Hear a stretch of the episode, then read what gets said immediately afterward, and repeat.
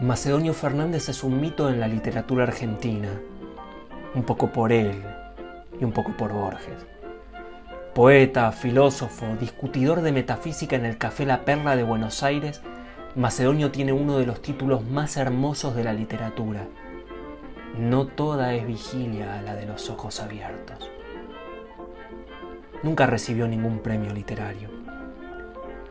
Esto dijo Borges el 10 de febrero de 1952 cuando enterraron a Macedonio Fernández en el cementerio de la Recoleta. La certidumbre de que el sábado, en una confitería del 11, oiríamos a Macedonio explicar qué ausencia o qué ilusión es el yo, bastaba, lo recuerdo muy bien, para justificar las semanas.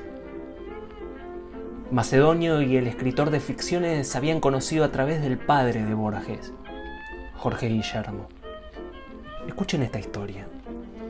Borges, Macedonio Fernández y los tertulianos del Café La Perla llegaron a tramar una novela donde se hacía presidente de la República Argentina el propio Macedonio y, cito, abrir así el camino al bolchevismo.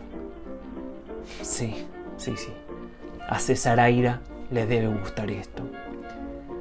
Macedonio Fernández fue un padre de la vanguardia literaria, de la idea de la literatura como concepto. Como dijo Noé Schitrick, hay libros que no dejan dormir porque ellos mismos son insomnes. Nos inquietan. La literatura es eso. Y Macedonio es un escritor insomne.